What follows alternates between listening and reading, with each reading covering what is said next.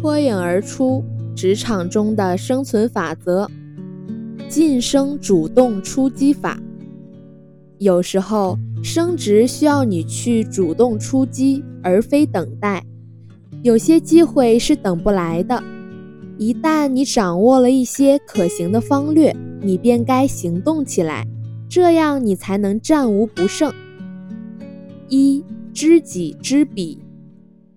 想在公司中得到晋升，你一定要搜集各种资讯情报，方能知己知彼，百战百胜。但是，如果你用请教的方式去寻求人家告诉你，恐怕不见得奏效。所以要熟悉同事及领导们、竞争者的工作内容与进度，了解所需的技巧与经验，要从仔细观察、小心求证、表现浓厚兴趣等方式下手才行。二、功劳大家分享。如果你作为领导地位的经理，想把企业的成绩归功于个人，这就像一个打着同上衣不匹配的领带出门一样不合适。三，别轻易施压，不要轻易尝试施压，你要仔细斟酌你的能力是否足以令领导感到压力重重。要知道，令领导心中不快的事，哪怕只有一次，他就可能解雇你。四。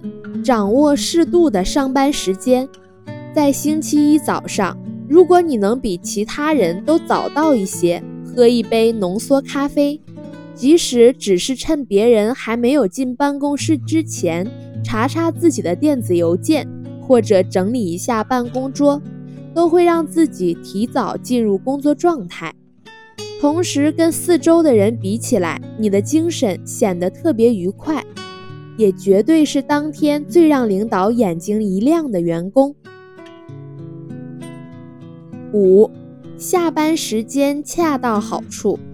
你的工作效率可能比别人都高，那么你应该去帮助显然今晚必须要加班的人，问他有什么可以帮忙的。就算你到头来什么都使不上力，光是这一点心意就够让人感动的了。但是切记。一定要出自诚意，别忘记整个团队的成功才能让你的优秀表现更杰出。让团队里其他人显得灰头土脸，不但不会让领导认为你的能力比其他人高强，反而会觉得你的工作态度太过轻松，并且没有团队精神的概念。六，永远保持精神抖擞。越是疲倦的时候，就越要穿得整齐一些，让人完全看不出一点倦容。如果是女性，还要化个淡妆。这个小小的技巧虽然非常容易做，但是一般人却忽略了，这往往会不利于自己的职业形象。七，建立专业形象。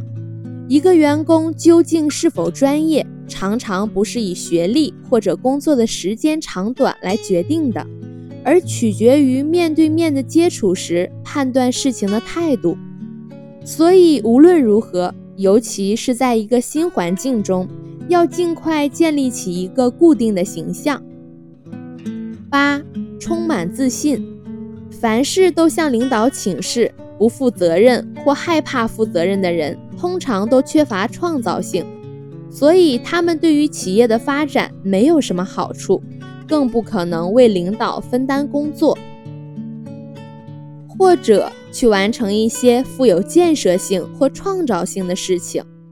而那些在工作中有信心、有主见、勇于开拓创新的人，才是有创造潜能的人。他们给领导带来的收益是高附加值的。九。努力工作，将“那不是我分内的工作”这句话从你的字典中删掉。当领导要你接手一份额外的工作时，请把它视作一种赞赏。这可能仅仅是一个小小的考验，看看你是否能承担更多的责任。那些不愿做额外工作的员工，事业将会停滞不前，或被那些任劳任怨、热情而勤奋的同事甩在后面。千万不要对你的领导说不，或我没时间，那听起来就像你不服从他。你应该使用“请您放心，我会想办法完成这项工作的”等语言来回答。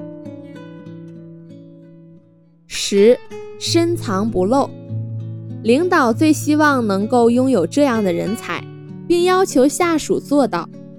在这种领导手下工作的下属，只能把自己的抱负深藏起来。